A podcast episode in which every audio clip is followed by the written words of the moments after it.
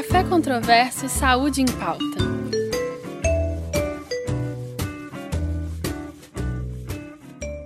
É um prazer estar aqui mais uma vez no Café Controverso, nesse espaço do conhecimento da UFMG.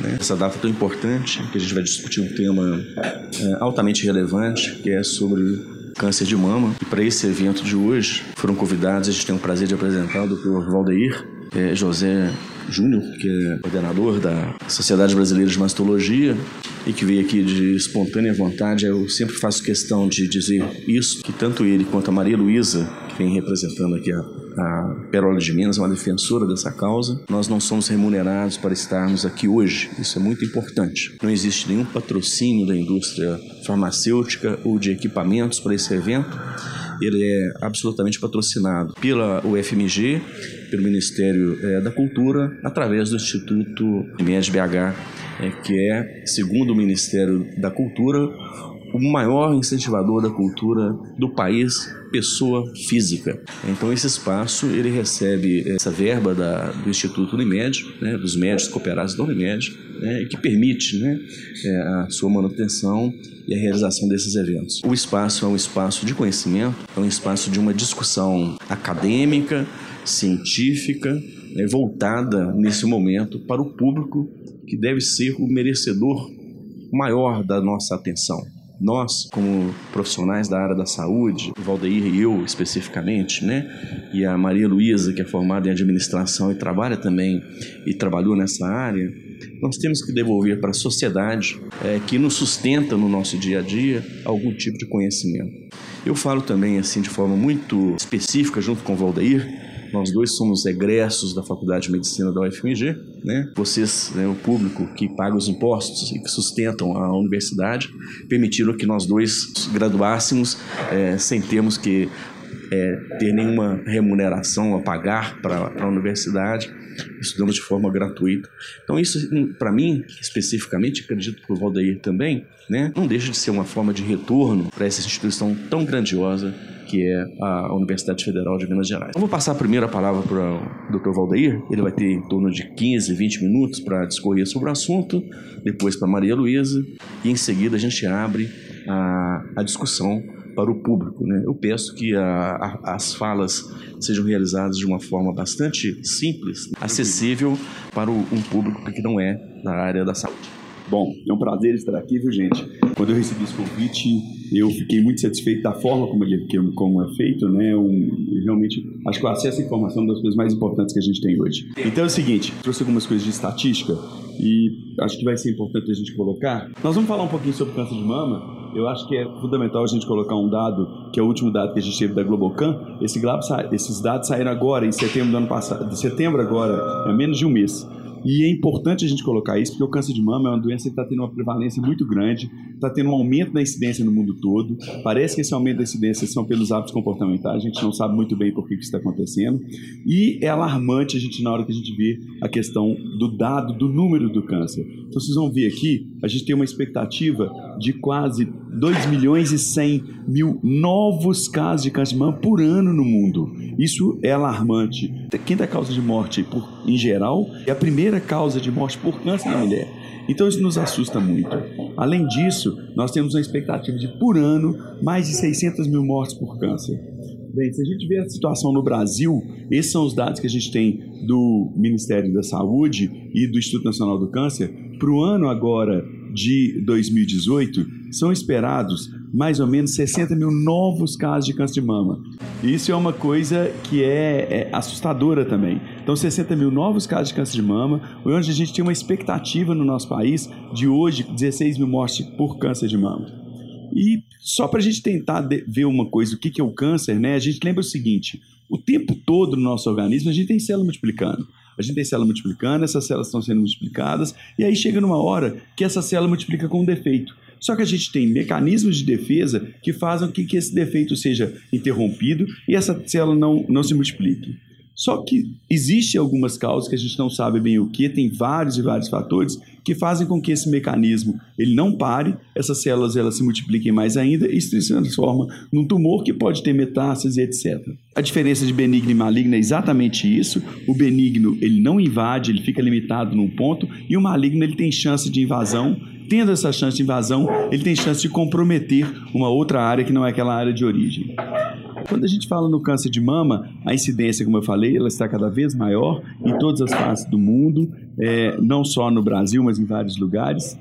E quando a gente olha o câncer de mama, para a gente definir o que, que acontece, a gente vai falar da carcinogênese. O que, que é carcinogênese? Carcinogênese é o que, que está provocando, como que vai se chegar naquele, naquele câncer. E isso está muito definido aqui. A gente tem uma iniciação, uma promoção e uma progressão da doença. A iniciação seria aquele fator que leva à mutação daquela célula. Seria aquele fator que levou à alteração daquela célula, a uma, a, muda, a uma modificação do DNA daquela célula, e ela vai se multiplicar, vai formar o cone celular e vai multiplicar. Então, o que, que provoca essa, essa mutação da célula? A gente tem os, os erros genéticos, então tem, tem pessoas no, no, no, organismo dela que ela tem fatores que levam a essa mutação. É, vírus hoje, fatores ambientais, como a gente sabe que esses orgânicos fosforados que a gente tem, poluição, isso tudo pode levar à alteração do DNA da célula. E além disso, a gente sabe que irradiação, aquela pessoa que teve linfoma antes que fazia uma irradiação no tórax, principalmente na adolescência, ela pode ter uma mutação dessa célula. E a gente tem alguns fatores que fazem a multiplicação desses clones celulares alterados. Por exemplo, no caso do câncer de mama, a reposição hormonal pós-menopausa. Ela faz a multiplicação desses clones naquela mulher que tiver uma, uma tendência a isso. Quando a gente fala de prevenção, que é o objetivo da gente conversar aqui hoje, a gente sabe que a gente tem uma prevenção primária, seria a gente tentar evitar a formação dessas mutações tentar evitar a formação desses clones celulares que vão se multiplicar, e uma prevenção secundária. O que é prevenção secundária? A prevenção secundária é aquela que você tem um, você pode ter um diagnóstico, mas é um diagnóstico precoce, onde que você vai ter a cura da doença com tratamento. Bem, a gente tem fatores então modificáveis e não modificáveis. E o que, que a gente teria como fator não modificável? Primeiro, o sexo. A gente sabe que ser mulher é o principal fator de risco para câncer de mama. Homem tem câncer de mama também. Teoricamente, para cada 100 mulheres que têm câncer de mama, um homem vai ter, mas é uma incidência muito baixa. Além disso, a idade. Isso é um mito que existe. Ah, a pessoa mais velha não vai ter câncer. De forma alguma. Quanto mais velha a pessoa, maior o risco dela ter um câncer de mama. A idade é um fator de risco isolado importantíssimo do câncer de mama. E as pessoas esquecem disso. Isso é importante a gente falar. Quando a gente vai chegar no rastreamento do câncer de mama, a gente tem um dado muito ruim, por exemplo. O SUS, ele fala que o rastreamento do câncer de mama deve ser feito em mulheres entre 50 e 69 anos. Ele deixa de pegar das mulheres mais jovens, e 20% dos cânceres de mama acontecem em mulheres com menos de 50 anos, e deixa de pegar as mulheres mais velhas. E aí nós estamos vendo que o quê? Que as mulheres mais velhas, elas também têm uma influência, elas também têm uma incidência de câncer de mama muito aumentada. Vocês verem aqui, em termos de idade e risco de câncer de mama, uma mulher de até 40 anos, ela tem um risco de 1 a cada 235. Agora, uma mulher com 80 anos, ela tem um risco de 1 para 10. Então é muito importante a gente pensar isso. E outra coisa importante, a expectativa de vida da população está crescendo cada vez mais. Vocês verem no Império Romano, no século 100 a.C., qual era a expectativa média da mulher? 25 anos. Hoje, qual é a expectativa média da mulher no Brasil? Quase 80 anos. Então, por aí, a gente vê a grande importância do rastreamento em mulheres mais velhas também. Bem, a raça, nós sabemos que as mulheres caucasianas, mulheres brancas com alto nível socioeconômico, é que tem maior incidência de câncer de mama. As mulheres é, afrodescendentes, ela tem tendência a ter um câncer de mama mais avançado, não se sabe muito por que isso, se é uma questão da raça ou por acesso ao rastreamento, né, a uma incidência mais avançada da doença. Em relação à história menstrual, também é um fator não modificável, mas quanto mais cedo a primeira menstruação e quanto mais tarde a menopausa, a mulher tem maior risco de câncer de mama. Provavelmente porque ela teve mais incidência dos hormônios na sua mama, com isso ela vai ter uma maior incidência do câncer. E em relação à história familiar, é muito importante a gente colocar a história familiar, que todo mundo fala assim: ah, eu posso ficar tranquilo, eu não tenho ninguém na família que tem câncer de mama. De forma alguma. A história familiar ela só é presente em 5 a 10% dos cânceres de mama, aquela história familiar que é geneticamente transmitida. 90% dos cânceres de mama, eles não têm nenhuma história familiar junto. E quem que tem mais risco? Quem tem mais risco? Quem tem um parente de primeiro grau, mãe, irmã ou filho com câncer de mama, principalmente se foi bilateral ou na pré-menopausa. Ou aquela pessoa que tem homem na família com câncer de mama, ou pessoa que tem câncer de mama e ovário na família. Essas pessoas têm o maior risco. E mais de três pessoas na família com câncer de mama também. Quem tem uma, uma pessoa com câncer bilateral na pré-menopausa, ela tem oito vezes mais o risco de câncer de mama que a população em geral. aqui uma pessoa que tem o câncer em uma mama só, um parente de primeiro grau, teve um câncer em uma mama só e foi depois da menopausa, depois de 55 anos, isso já é uma vez e meia. Quando a gente fala do risco genético, a gente tem vários genes que estão ligados ao câncer de mama e é importante a gente falar que os genes mais importantes é o BRCA1 e o BRCA2 são os genes que a gente fala, os genes do câncer de mama. Esses genes do câncer de mama, quando eles são mutados, quando eles são alterados na mulher, a mulher tem 80% de chance de ter um câncer de mama até os 80 anos. Então é muito importante a gente ter esse dado. E essa mutação, ela só é presente em 5 a 10% da população, mas na população de alto risco, ela deve ser investigada. Então, uma mulher que teve um câncer de mama precoce, ela deve investigar se ela tem uma mutação. Uma mulher que tem várias pessoas na família, como eu falei daquela forma em relação ao câncer de mama, então mais de três pessoas na família, pessoa com câncer de, de, de mama bilateral ou na pré-menopausa, homem com câncer de mama, essa mulher também, ela deve fazer uma investigação se ela tem uma mutação, uma alteração dos genes do câncer de mama. Existem vários outros genes, mas esses dois são os mais importantes. Agora, se a gente fala qual que é o risco dela desenvolver o câncer de mama. Então, se a mulher tem 40 anos, o risco acumulado dela ela é de 20% praticamente. Mas uma mulher de 70 anos que tem o gene, o risco acumulado dela é de 85%. Então, se ela tem uma mutação do gene, quanto mais velha, maior o risco. Como eu falei, a questão da irradiação é muito importante. A gente sempre fica falando sobre irradiação, mas irradiação não é só o que tem no micro-ondas, é que é baixíssimo, não tem que preocupar com isso de jeito nenhum. Nem Guarapari, isso não tem nenhum tipo de pesquisa científica em cima disso. A irradiação é irradiação direta no tórax. Então, por exemplo, evitem realmente ficar fazendo exame radiológico sem ter nenhuma necessidade. Mas aí, ah, Valdeir, mas e a mamografia? Não, a, irradiação da mamografia é mínima, é menos de 0,1 rádio, então não tem nenhum problema. Mas nós sabemos, por exemplo, tomografia tem uma irradiação muito grande, é, raio-x de tórax tem radiação grande, então evitem ficar fazendo isso. E aquelas pessoas que têm alguma doença, por exemplo, antes se usava irradiação para tratar acne. Isso é uma loucura e isso tem um aumento da incidência. É, a gente sabe que alguns tipos de linfoma, né, de doença de Hodgkin, por exemplo, eles é usado a radiação no tórax e isso aumenta muito a incidência de câncer de mama. Essa pessoa faz parte do grupo de risco e tem que fazer um rastreamento especial. Por exemplo, a gente tem fatores que a gente chama de fatores comportamentais. Então, relação, e isso mudou muito. Por que, que esse aumento da incidência? Antes as mulheres tinham 10 filhos. Hoje quem tem 3 filhos, nossa, tem 3? E é, entendeu? E é isso. Então mudou demais a questão cultural da, da população. Então a gente sabe que o aumento da paridade anula aquela mulher que nunca teve filhos, ela tem duas vezes mais risco de câncer de mama, mulher que tem filhos.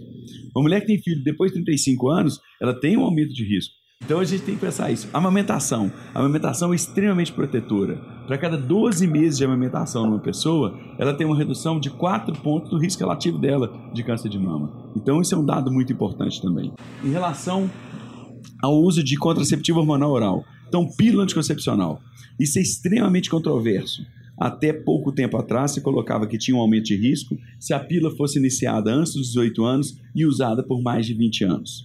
Isso ficou uma controvérsia muito grande, a gente tem vários estudos científicos publicados sobre isso, mas o que se tem hoje é que parece que não tem um aumento que seja significativo. Em dezembro de 2017, saiu um estudo muito grande, um estudo dinamarquês, que é esse último que eu citei aqui, onde que ele põe um risco relativo para 1,2. O que, que significa isso de uma forma objetiva? 13 casos para cada 100 mil mulheres estão fazendo pílula anticoncepcional. O risco absoluto é muito pequeno, mas ele existe. Mas não tem nenhuma recomendação de se parar com o uso de pílula, pelos benefícios que a pílula traz. Inclusive benefícios com diminuição de câncer de ovário. Eu não sei se você sabe, mulher que toma pílula anticoncepcional tem menos chance de câncer de ovário que a mulher que não toma. Em relação à terapia de reposição hormonal pós-menopausa, muito importante a gente falar isso. Por quê? Que é extremamente divulgado. Mulher está na menopausa, começou a ter o fogacho, o calorão, tem que tomar hormônio. É, antes, isso era de uma forma extremamente disseminada, toda mulher deveria fazer até com prevenção. Hoje tem-se uma dúvida muito grande nisso. A gente deve fazer um tratamento de reposição e não uma terapia para todo mundo. Existe um questionamento do aspecto preventivo sobre isso, é, mas o que se sabe? Que tem sim o aumento da incidência de câncer de mama com reposição hormonal. Esse aumento ele não é tão significativo. Os estudos prospectivos, randomizados, o que significa isso? Pega 100 mil mulheres que tomam hormônio, 100 mil mulheres que não tomam hormônio e compara essas mulheres a longo prazo. É, esses estudos mostram que o risco ele não é tão aumentado. O risco relativo ele aumenta para 1,24. O risco 1 é o de todo mundo. Então aumenta para 1,24. Risco absoluto: 8 casos para cada 10 mil mulheres estão fazendo hormônio. Então é menos de 1 para 1 para mil. Então é muito pequeno também. E a gente tem que falar, que eu acho que é uma coisa mais importante, em relação aos aspectos comportamentais, os hábitos de vida que podem ser mudados e que podem te proteger em relação ao câncer de mama. Esse estudo é um estudo de modificação de dieta, que é um estudo extremamente interessante, onde que eles pegaram centenas de, de é, milhares de mulheres, onde que eles compararam mulheres com baixa gordura na dieta e mulheres com alta gordura na dieta. E eles não encontraram uma correlação significativa em relação ao câncer de mama. Parece que tem uma tendência à proteção naquela mulher que tem uma dieta com baixa gordura.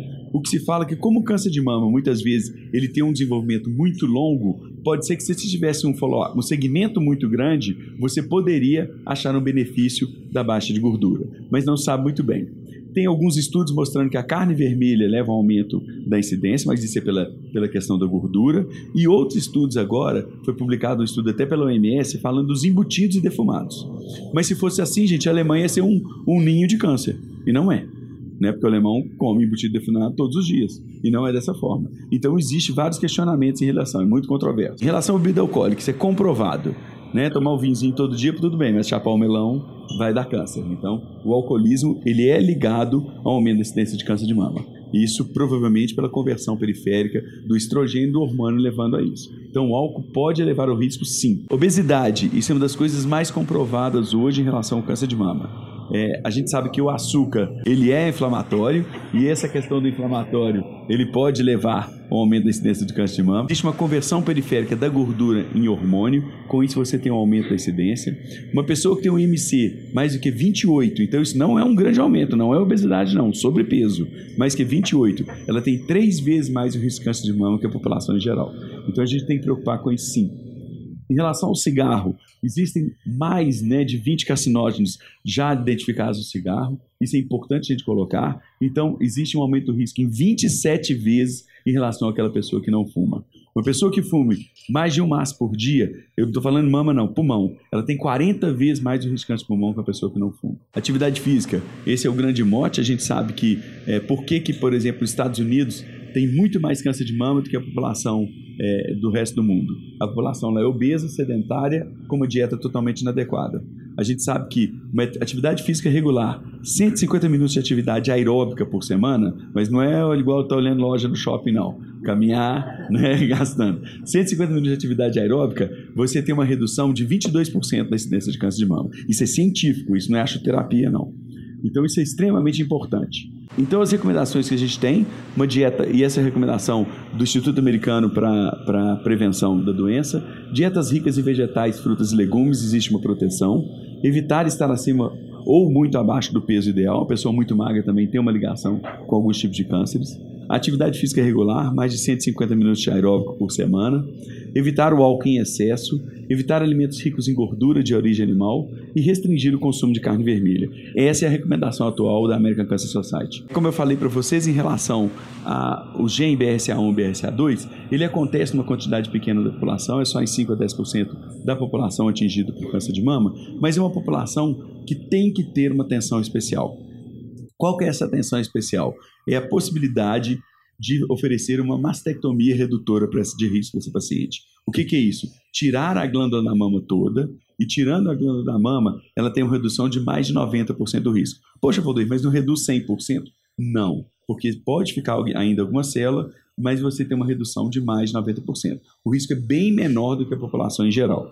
E além disso, esse câncer, além de ter 80% de risco de câncer de mama, tem de 40% e 50% de risco de câncer de ovário. Então tem que tirar também ovário e trompa. Então é a mastectomia profilática e é o emblemático caso aí da Angelina Jolie, onde que ela tem uma história familiar fortemente positiva, a mãe teve câncer de ovário, a avó teve câncer de mama e ela resolveu fazer a mastectomia. O resultado estético, ele é muito bom. A incisão é pelo suco da mama, preserva a areola e mamilo, mas a gente tem um grande problema. Ela perde a sensibilidade em 90% dos casos. Então isso é importante ser falado. É importante que seja feito num centro multidisciplinar e é importante se fale da paciente da irreversibilidade da decisão. Isso é muito importante ser colocado. A oforectomia profilática ele também deve ser feito, isso vai fazer com que a mulher entre numa menopausa, às vezes uma menopausa precoce. Né? Então a gente faz hoje uma mastectomia profilática em média na faixa dos 45 anos na mulher. Às vezes até antes. A gente, recentemente eu fiz uma mulher de 39 anos. E o grande problema é que ela vai entrar na menopausa. Mas é interessante porque não existe uma não recomendação, então a mulher pode fazer uma reposição hormonal. Então, fazendo a reposição hormonal, ela diminui todos os sintomas climatéricos. A prevenção secundária, ela é feita em cima do diagnóstico precoce e essa que é o grande mote. O mote do Outubro Rosa desse ano da Sociedade Brasileira de Mastologia é qual? Mais acesso. A gente está tendo um problema muito grande hoje em relação a isso. Infelizmente, o nosso governo não oferece um acesso adequado às pacientes para que elas façam mamografia de rotina. Existe uma lei, que é a 11664, onde a mulher com mais de 40 anos ela poderia ir no posto de saúde e sem nenhum tipo de prescrição ela poderia pedir uma mamografia anual depois dos 40 anos. Isso não é cumprido. Aliás, como várias leis. Uma lei, eu estava conversando com a Maria Luísa, ontem a gente foi num evento na UFMG e existe uma lei que é a lei dos 60 dias. O que, que é isso? A mulher, quando ela tem um diagnóstico de câncer de mama, ela teria 60 dias para iniciar seu tratamento. É, a gente tem paciente com quatro meses que tem o diagnóstico de câncer de mama e que infelizmente não iniciou o tratamento. Isso compromete a chance de cura dessa paciente. É horrível isso, mas isso acontece no nosso país. Bem, o SUS ele preconiza que a, que a mamografia seja feita bianualmente entre 50 e 69 anos. A Sociedade Brasileira de Mastologia recomenda que a mamografia seja feita anualmente após os 40 anos, sem limite para parar. Ela vai parar quando ela tiver alguma doença que seja comprometedora do seu estado de saúde. A mamografia vai levar a uma detecção precoce da doença, vai ter uma diminuição da mortalidade naquela pessoa que faz seguidamente em 30% em relação ao câncer de mama e o tratamento cirúrgico conservador. O autoexame, ele não é indicado como rastreamento para o câncer de mama, por quê? Quando a mulher faz o autoexame, ela palpa um nódulo, ela vai palpar um nódulo com mais de um centímetro. E se a gente quer, se a gente identificar alguma coisa, que seja uma doença subclínica e que ela possa tratar essa doença de uma forma conservadora, bem, né, de uma forma com uma chance de cura muito maior. E é importante falar que qualquer anormalidade em mais de 80% dos casos, ela é benigna. Então, se a mulher palpou alguma coisa nas mamas, procure seu mastologista, que normalmente isso é benigno. Mamografia tem que ser feita no local adequado. Existem mamografias de péssima qualidade, péssima, péssima. Então, tem que ser feito no local adequado. É, o grande problema é esse também. O Estado pode oferecer mamografia, mas oferece mamografia de qualidade muito ruim. A gente recebe mamografias que a gente pedir para repetir. Então, isso é uma coisa importante. E além da demografia, existem ultrassom e ressonância, mas são exames complementares. O método de rastreamento não é autoexame, ultrassom ou ressonância, é mamografia. E eu vou falar uma coisa que é super importante, que é a questão da prótese de mama. A gente sabe que a gente prótese virou uma febre, né? Igual na década de, de 80 e 90, toda mulher fazia plástica de mama para reduzir a, a, a mama. Hoje a maioria coloca prótese. A prótese de mama é a cirurgia mais feita no mundo em termos estéticos, né? 14% das cirurgias plásticas no mundo é prótese. O grande problema é que essa prótese ela pode diminuir, diminuir a visualização do parênquima mamária na mamografia. E o ideal é que essa prótese seja colocada atrás do músculo, quando ela, porque a prótese pode ser feita na frente do músculo ou atrás do músculo. Se ela é colocada atrás do músculo, ela leva todo o parênquima da mama para frente. Com isso, ela não reduz a, a visualização atrás, na frente do músculo, ela pode reduzir bastante. O grande problema disso é que tem pacientes que não ficam bem com a prótese atrás do músculo. Então, o cirurgião plástico vai definir. Eu queria dedicar isso àquelas mulheres com câncer de mama que, mesmo com o abalo físico e emocional que a doença traz, encontram força para superar o medo, enfrentar a doença e seguir em frente. Muito obrigado. Obrigado pela, pela fala do Valdair. Eu gostaria que a Maria Luísa fizesse alguns comentários, né, inclusive sobre a sua experiência pessoal né, com a doença. Bom dia, gente. Agradeço uh, o convite, me senti muito lisonjeada de estar aqui falando para vocês, junto com uma pessoa que eu tenho uma grande admiração, que é o doutor Valdeir, que é um grande apoiador de nós mulheres nessa causa contra o câncer de mama. Então é uma honra estar aqui. E o Dr. Newton também, que foi uma pessoa muito generosa, fez um contato, conversamos bastante antes desse momento. Então a gente vê um cuidado na abordagem desse assunto. Eu vou contar para vocês o que aconteceu comigo. Eu era magra, fazia atividade física, uma mulher repleta de compromissos, vivia trabalhando muito, era gerente de um banco e do nada, não foi através do autoexame, porque nem se falava isso, foi por um acaso que eu encostei a minha mão esquerda na minha mama esquerda. Num domingo de manhã, eu falo que foi numa bela manhã de domingo, onde eu notei um nódulo. Foi por um acaso. Esse acaso, para mim, chama Deus. E ali, a partir daquele domingo, aquele domingo acabou, porque eu fiquei preocupada com o que estava por vir. E na semana seguinte, eu comecei a procura médica. Fui num ginecologista que me indicou um mastologista. Comecei mamografia, ultrassom de mama, até que eu vi a palavra biópsia. Assustei. Eu fiquei muito assustada. Eu não imaginava, né, que uma mulher jovem ia chegar a fazer uma biópsia e fiz a biópsia. Demorou-se um tempo até que veio o diagnóstico: câncer de mama. Eu tinha 27 anos.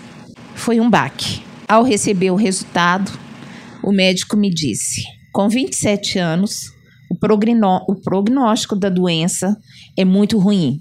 Talvez você tenha aí uma chance de sobrevida de seis meses. Eu saí dali, eu estava sozinha, saí dali e pensando: eu não posso. Eu não posso porque eu tenho uma família, eu preciso ser forte até para viver esse tratamento. E na minha cabeça só vinha uma coisa: como que eu vou contar para o meu pai e minha mãe? Porque a gente, mulher, só pensa na família. Pensa filhos, maridos, pais. Como que vai ser isso? Eu falo que quando você recebe o diagnóstico de uma doença como câncer de mama, passa um filme na sua cabeça de como que você vai proteger essas pessoas. Porque a gente só pensa na proteção das pessoas. A gente não pensa na gente. A gente só pensa que a gente precisa ser forte para proteger aquelas pessoas. E quando a mulher adoece, a família toda adoece. Eu esperei alguns dias, meus pais moram no interior, eu esperei passar uns 10 dias com aquele diagnóstico sozinha, até que eu pude ir na casa dos meus pais no final de semana e contar para eles o que estava acontecendo. Foi muito interessante que eu ao pisar a entrada, o portão, porque lá em casa eles têm o costume, né, de nos receber no portão. É, minha mãe olhou para mim e falou assim: Minha filha, tá acontecendo algo? Falei, mãe, tá doida? Não, eu sou a mais velha de quatro filhos. Cheguei em casa, dei um tempo, esperei meus irmãos saírem para os afazeres e fui contar pro meu pai e minha mãe que a filha estava com câncer de mama. Eu falo para vocês que nesse momento eu recebi tanto carinho, tanto amor. Eu lembro exatamente da cena deles me acolhendo, me abraçando e dizendo para mim assim: Minha filha, nós estamos com você. Você vai vencer. A minha mãe tem uma frase que eu repito sempre, gente. Ela sempre me diz isso nos momentos mais difíceis da minha vida. Ela sempre diz: Minha filha, nós estamos atravessando a ponte Rio-Niterói. Nós estamos no meio do caminho, mas nós vamos chegar lá. E realmente, gente, a ponte Rio-Niterói, ou você vai para o Rio de Janeiro ou você volta para Niterói, mas não tem como você fazer o retorno em cima da ponte. Não tem. Então não tem como parar. E eu fui amparada pelo amor da minha família. Isso me deu força para continuar o tratamento. Foi dolorido? Sim.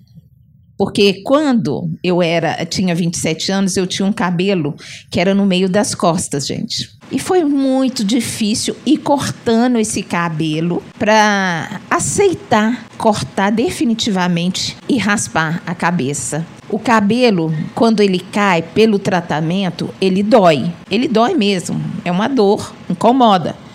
Eu fui anulando, adiando, desculpa, adiando esse momento até onde eu não pude mais. Até que um dia eu acordei, meu travesseiro estava repleto lá de cabelo, né? Aí eu me vi na situação, tem que tomar uma providência. E foi isso que eu fiz e fui raspar a cabeça. É dolorido. É difícil demais viver esse momento. E eu falo que a pior coisa que a gente pode dizer a alguém que recebe um diagnóstico é: seu cabelo vai crescer. Pior coisa. Porque a gente sabe que ele vai crescer, mas naquele momento a gente não quer ouvir isso. Porque aquele cabelo que cai, além da dor física, ele provoca na gente uma dor emocional muito grande. É horrível. Eu me senti um bicho de goiaba, branquela, magrela, sem cabelo. Não me adaptei com peruca. E hoje, quando eu posso falar para as mulheres, eu falo: não use não. Estranho é muito incômodo, costa bastante. É incômodo, não, é, não adianta. Eu, prefiro, eu usei lenços, usei chapéu, eu me tornei uma viúva porcina. De tanto acessório que eu usava. Eu era uma. É, é saía parecendo uma árvore de Natal para sessões de quimioterapia. Mas não deixei de passar batom, eu acho isso importante em qualquer momento da minha vida. E eu tive um pai que sempre gostou de mulher pronta, arrumada, e até nesses momentos ele me cobrava. E ele sempre dizia assim: pelo amor de Deus, não deixa de fazer unha, não. E aqui hoje eu estou sem fazer. Não dá tempo, outubro rosa é muito corrido. E graças a Deus, e ao apoio, e aos médicos que cuidaram de mim, eu tive êxito no meu tratamento. Eu acho que quando você passa por uma doença como câncer, vem vários questionamentos na sua cabeça. Eu nunca perguntei por que comigo e por que tão jovem. Eu acho que todos nós temos uma missão. E eu acho que o câncer veio para eu descobrir a missão. Eu trabalhava muito e trabalho muito até hoje. Acho que eu não tinha tempo para mim. Uma coisa que o Dr. Valdeir falou interessante sobre a primeira menstruação. Eu tive a primeira menstruação aos 10 anos de idade.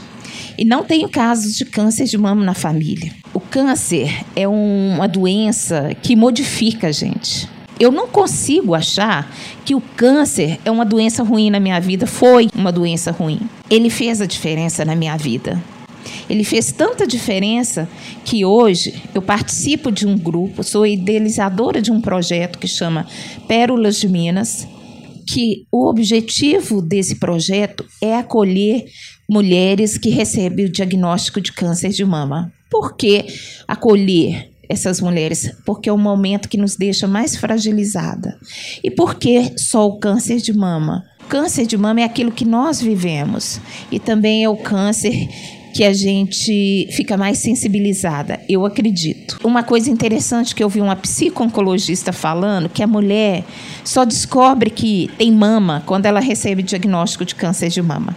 Porque até então a gente tem peito. E só no câncer de mama que você descobre que tem mama. A gente vê muitos casos de mulheres que não têm apoio de família, maridos que separam, companheiros que vão embora, porque não dão não dão conta de vivenciar aquele momento. E essas mulheres precisam de um apoio. Eu estava conversando com o doutor Nilton aqui há pouco.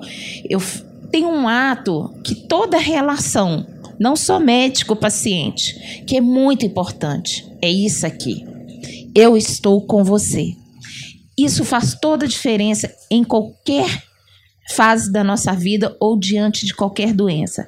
A gente saber que tem alguém junto com a gente e que está apoiando é o que dá força para a gente seguir em frente. Então, o que, que eu faço hoje? É levar esperança que uma mulher que recebe o diagnóstico, ela não tem que pensar que vai morrer.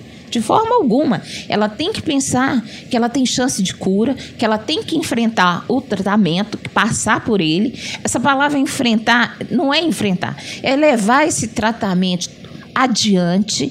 É, com muita determinação. Eu acho que hoje a gente tem os tratamentos estão muito evoluídos, nós temos drogas novas e a gente tem que acreditar. Eu sempre acreditei na vida e continuo acreditando na vida. Eu passei por outros momentos difíceis, mas que não vem o caso aqui, mas eu sempre acreditei que eu ia vencer o câncer de mama. E hoje o câncer de mama é o que me motiva a seguir em frente, ajudando essas mulheres. Então nós fazemos em vi visitas em hospitais.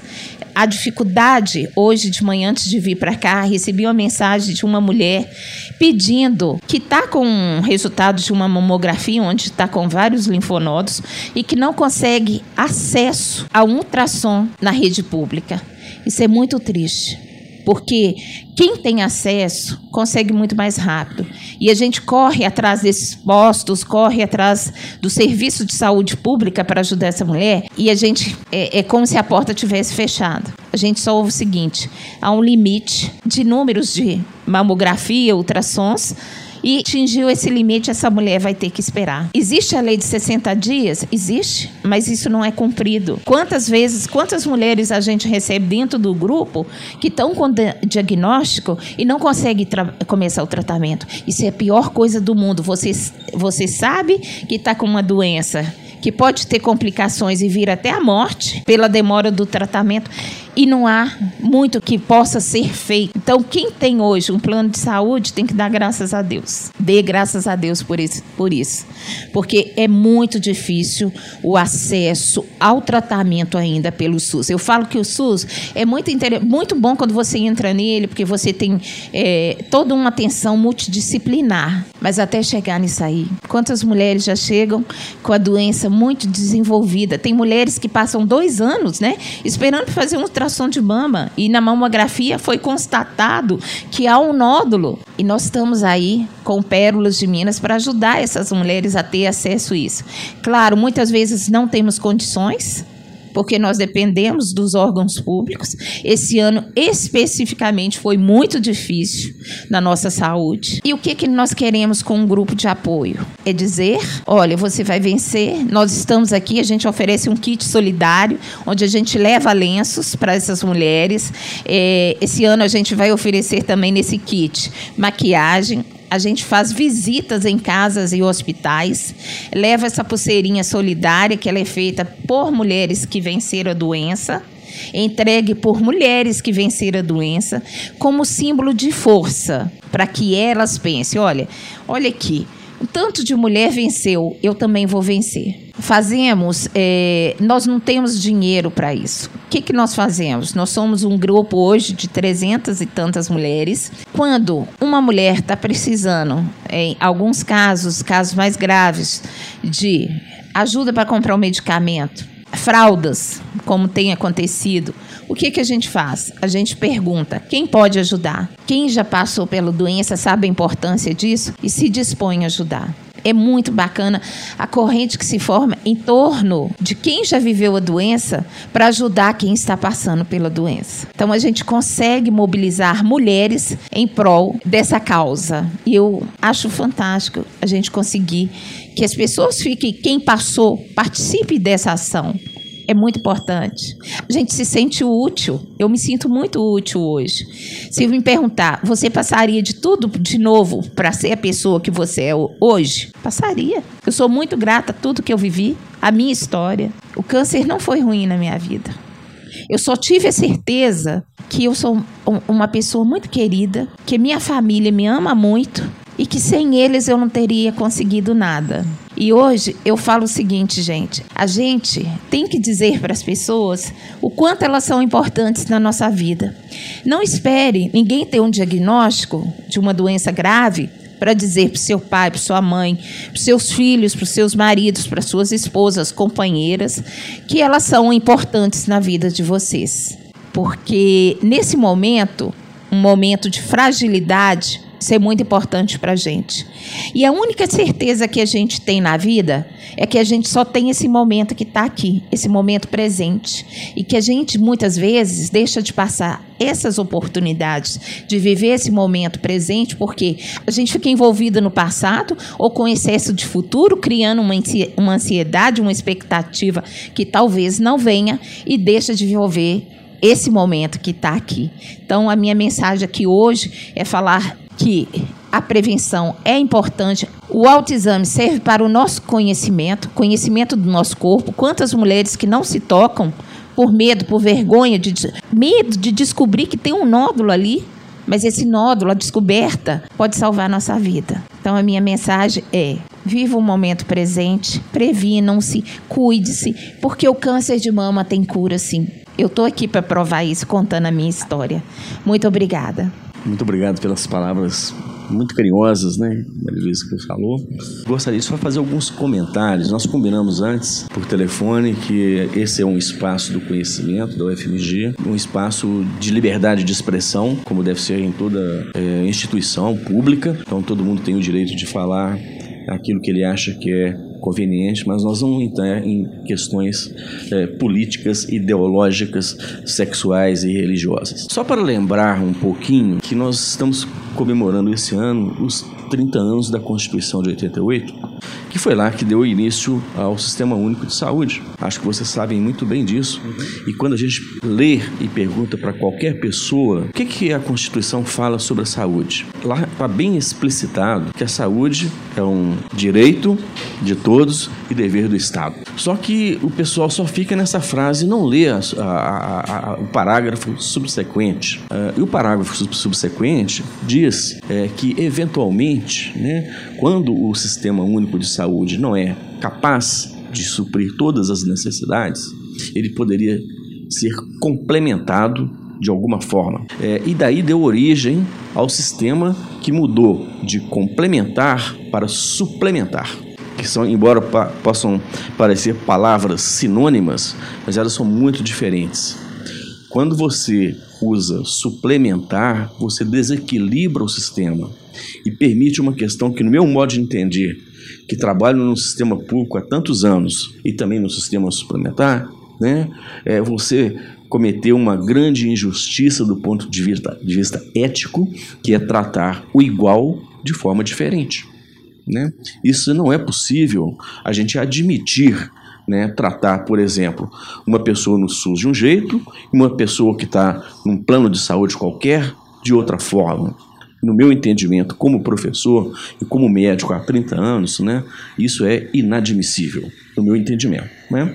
Então, assim, é, essas considerações eu acho que elas são muito importantes, porque a gente está vivendo uma crise econômico-financeira nos últimos 5, 6 anos. E obviamente que as pessoas que tinham um plano de saúde deixaram de ter esse plano de saúde, então foi para o sistema público. No momento em que consegue um outro emprego e volta a ter um plano de saúde, né, muda o sistema, a sistemática. Então nós estamos vivenciando uma dinâmica complexa, muito complexa.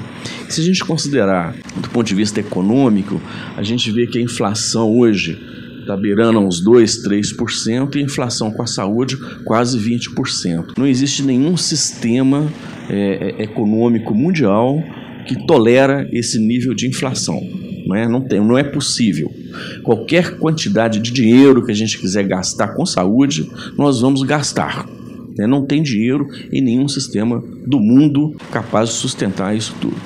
E vem por trás de tudo isso uma grande heterogeneidade na distribuição de recursos. Né?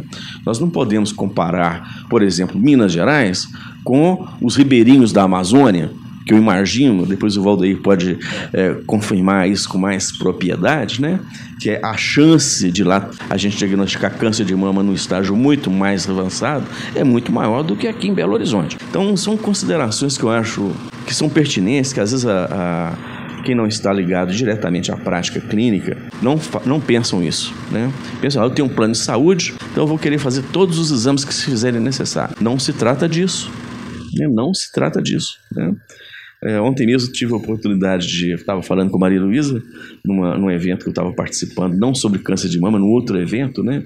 Hoje se fala muito em nas chamadas evidências científicas. Então você tem trabalhos baseados em evidências, um monte de coisa. Mas eu acho que tem uma coisa que antecede a medicina baseada em evidências, que é a medicina baseada na empatia. Eu acho que é uma coisa que a gente tem que ter muito. Né? Empatia cura ou então melhora né? a, a convivência em todos os níveis. Nós, se eu perguntar para todo mundo que está aqui, a chance de mais de 90% ter um smartphone na mão é muito grande. Isso transforma a informação numa coisa quase que líquida. Você tem ela disseminada de uma forma, né, se você não olha mais no olho no olho das pessoas, né, você conversa pelo celular, namora pelo celular e assim por diante, né?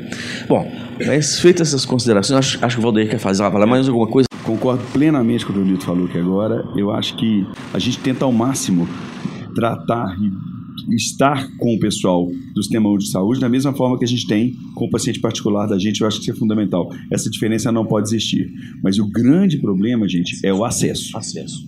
É o grande problema que a gente tem hoje. Tanto que esse é o mote da sociedade. Eu vou colocar um dado para vocês que é assustador. Na faixa que o SUS preconiza mamografia, que seria entre 50 e 69 anos, deveria ter sido feito no ano de 2017 11 milhões e 200 mil mamografias no Brasil. Foram feitas 2 milhões e 700 mil, 24%. Então, isso é assustador, isso é pelo acesso. No estado de Minas Gerais, a gente tinha os caminhões de mamografia que eles iam nos rincões, então não precisa na Amazônia, não. A gente tem o Vale do Jequitinhonha. Uhum. A gente tem aqui várias regiões de Minas. E esses caminhões iam para essas cidades todas pequenas e o governo agora, ele, ele reduziu para metade os caminhões. Então, reduziu tremendamente o acesso. Então isso é muito importante. A questão do acesso é fundamental. Acesso ao diagnóstico, acesso ao tratamento e acesso à prevenção. Falar de novo de prevenção, um dado que era para eu falar ali.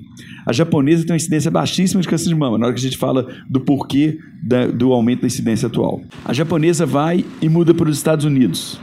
A primeira geração continua com a mesma incidência de câncer de mama da japonesa, baixinha. A segunda geração, quando assume os dados americana, que é falta de atividade física, o japonês faz atividade física, falta de atividade física, alimentação inadequada, obesidade, etc, etc, etc, já fica igual a americana. Então, para vocês verem como que o fator comportamental ele é extremamente importante.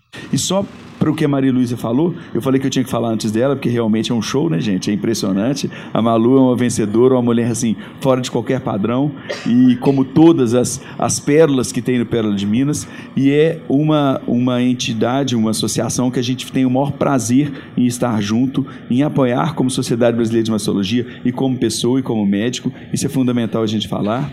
E além disso, eu quero comunicar a vocês algumas outras coisas que a sociedade fez. A Sociedade Brasileira de Mastologia Regional Minas Gerais fez uma, um convênio junto com a Faculdade de Direito da, do Arnaldo, onde que a mulher, viu, Malu, inclusive para orientar as pessoas, as mulheres podem procurar a Faculdade Arnaldo de Direito para que elas possam ir atrás desses direitos que ela tem, tanto na mamografia quanto acesso ao tratamento, acesso à droga. Ele já tem todas as leis, todos orientados para a gente em função disso. Então isso é uma coisa extremamente interessante. Finalizando o que a Malu falou, eu tenho várias pacientes no consultório que falam assim, Valdeir, maldito câncer, mas bendito câncer. Que ele me abriu para muita coisa que eu não podia pensar. Isso não só em relação ao câncer, né, gente? Em relação a vários fatos da vida, pode levar a isso. Bom, gente, muito obrigado também a todos que vieram. Eu acho que foi rico, viu? Muito bom. Bom mesmo. É. Gostei muito. Obrigado a vocês. É. Então, assim...